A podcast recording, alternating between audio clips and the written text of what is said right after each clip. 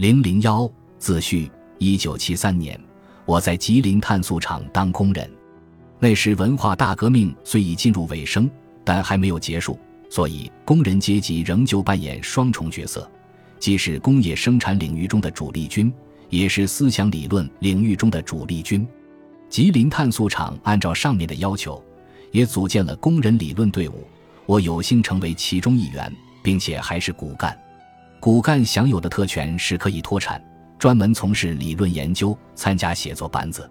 我们这些耍笔杆子的工人，被工友们戏称在写作工段上班。那时吉林大学哲学系以吉林碳素厂为基地开门办学，我便以工人理论队伍骨干的身份，同哲学系师生在一起共同活动。后来我被派到吉林大学，住在招待所里，成为荀子注释组的成员。参与荀子选注、编纂、注释、金译工作，在注释组的顾问当中，竟有大名鼎鼎的于省吾、金景方二位老教授。荀子选注一书由教师、学生、工人共同完成，一九七四年吉林人民出版社出版。荀子选注脱稿后，我接着参加吉林大学哲学系和吉林碳素厂共同组成的中国哲学史编写组。编写组成员有朱日耀、吴锦东、吕锡臣、陈庆坤等四位老师，还有若干学生和工人。我的任务是起草先秦部分的初稿，后来因陈庆坤老师被安排做其他事情，我代替他主持近代部分定稿。我在吉林大学大约住了两年，身份是工农兵讲师。书稿写完后，印出征求意见稿二零零零册。发给中国哲学史界同行，我随同编写组老师到各地征求意见。第一站是北京大学，座谈会在冯友兰先生家召开，冯友兰、张岱年以及北大多位老师出席了座谈会。第二站是复旦大学，严北明、胡曲元等先生出席了座谈会。第三站是中山大学，李锦泉、吴锡昭等先生出席了座谈会。征求意见完成后，还未来得及进一步修改。文化大革命便告结束，编写组也随之解散，故而此书已不了了之。一九七九年，我考入吉林大学，成为第一批攻读中国哲学专业的硕士生。一九八三年，我又考入中国人民大学，成为第一批唯一攻读中国哲学专业的博士生。毕业后留校任教至今。多次为哲学专业本科生讲授中国哲学史课程，一个偶然的机会使我从一个业余的中国哲学史研究参与者起步，竟成了专业的中国哲学史讲授者和研究者。我与这门课程相伴已经快满三十八年，应当说有品头论足的资格了。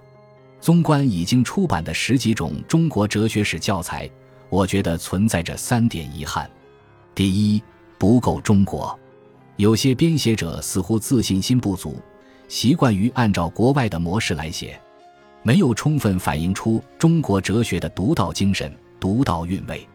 长期以来，中国哲学史研究仿佛处在残疾人状态，必须拄着拐杖才能行走。其中一根拐杖是西方哲学史的研究模式，另一根拐杖就是苏联哲学史的研究模式。后者对我们的影响恐怕比前者更大。第二，不够哲学，有些编写者似乎只是把古人的言论编纂在一起，并不做思想的提炼和问题的解析、求因、明辨、评判，一概不做。据有人统计，有些教材引用的原文甚至超过全书的三分之一的篇幅。这种读本与读书笔记没有什么区别。第三，不够历史，有些编写者选择的人物众多。似乎想把所有有点哲学言论的人都一网打尽，结果弄得篇幅冗长，无法展现哲学思想发展脉络。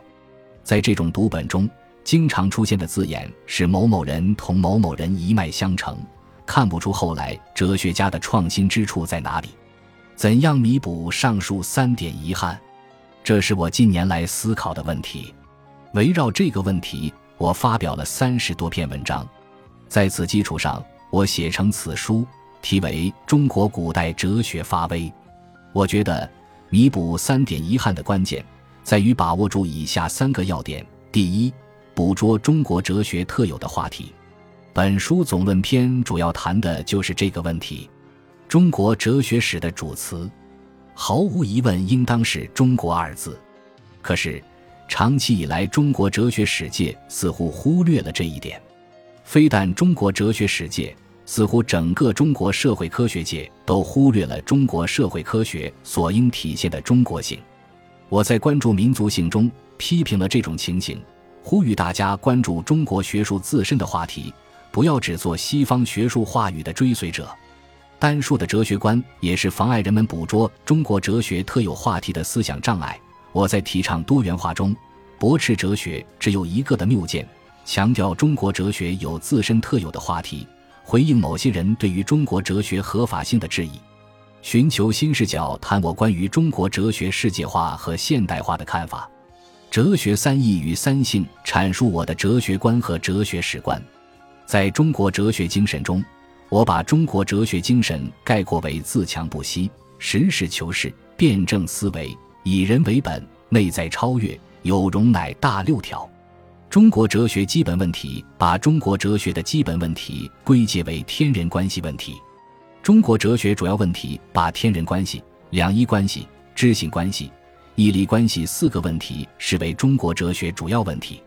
中国哲学世界观维度、中国哲学本体论思路。中国哲学关注人生的特色，中国哲学主流价值取向，中国哲学主流义理观等，从不同侧面阐述中国哲学特有的话题以及阐述这些话题的特有方式。第二，抓住中国哲学自身发展的逻辑进程。目前见到的中国哲学史教材基本上是按朝代更迭表述的，我觉得这样处理不大合适。朝代更迭对哲学思想发展固然有影响。但没有必然的联系，哲学不会因朝代更迭而马上改变。书写中国哲学史，不一定非得按照朝代更迭的顺序，应当抓住中国哲学自身发展的逻辑进程。在分期篇中，我阐述了自己关于中国哲学分期的看法。我认为，中国古代哲学是一段完整的断代哲学史，以春秋末年及公元前五世纪为起点。以一八四零年鸦片战争为终点，古代中国哲学历史跨度比较大，大约二四百年，可以细分为三个阶段。第一个阶段是奠基期，即先秦时期，以百家争鸣为基本特征。奠基期，中国哲学的发端论述了这一阶段的语境、文本和话题。第二个阶段是发展期，从西汉到唐末，以三教并立为基本特征。发展期。三教并立与话题更新论述了这一阶段的语境、文本和话题。第三个阶段是高峰期，从北宋到清末，以理学形式为基本特征。高峰期，宋明理学的新话题论述了这一阶段的语境、文本和话题。第三，提炼每个哲学家提出的特有话题，仅概括出中国哲学一般性的话题还不够。必须把话题更新落实到有代表性的哲学家或思潮上。总论篇选择宏观的视角，分七篇选择中观的视角，而后三篇则选择微观的视角。奠基七个案篇以先秦时期的老子、庄子、孔子、孟子、荀子、墨子、韩非为代表，论述每位哲学家所谈论的特有话题。发展七个案篇以汉唐时期的董仲舒。王充、王弼、郭象为代表，论述每位哲学家所谈论的特有话题。由于佛教涉猎范围太广，没有以人物为个案，而以思潮为个案，题为《中国佛教创造性诠释》。高峰期个案篇以宋代以后的周敦颐、二程兄弟、张载、朱熹、陆九渊、王阳明、王夫之、戴震为代表，论述每位哲学家所谈论的特有话题。真正有代表性的哲学家，其实都是中国哲学史上里程碑式的人物。他们对于前此的哲学家，或接着讲，或对着讲，或改变话语方式，绝不仅仅照着讲。他们都是有原创力的思考者，都在为中国哲学大厦添砖加瓦。他们不断的更新哲学话题，丰富着中国哲学的内容。这种话题更新构成他们之间内在的本质的联系。哲学史研究者应当对此做出有说服力的解释。从这个意义上说，所谓哲学史就是哲学家不断更新哲学话题的历史。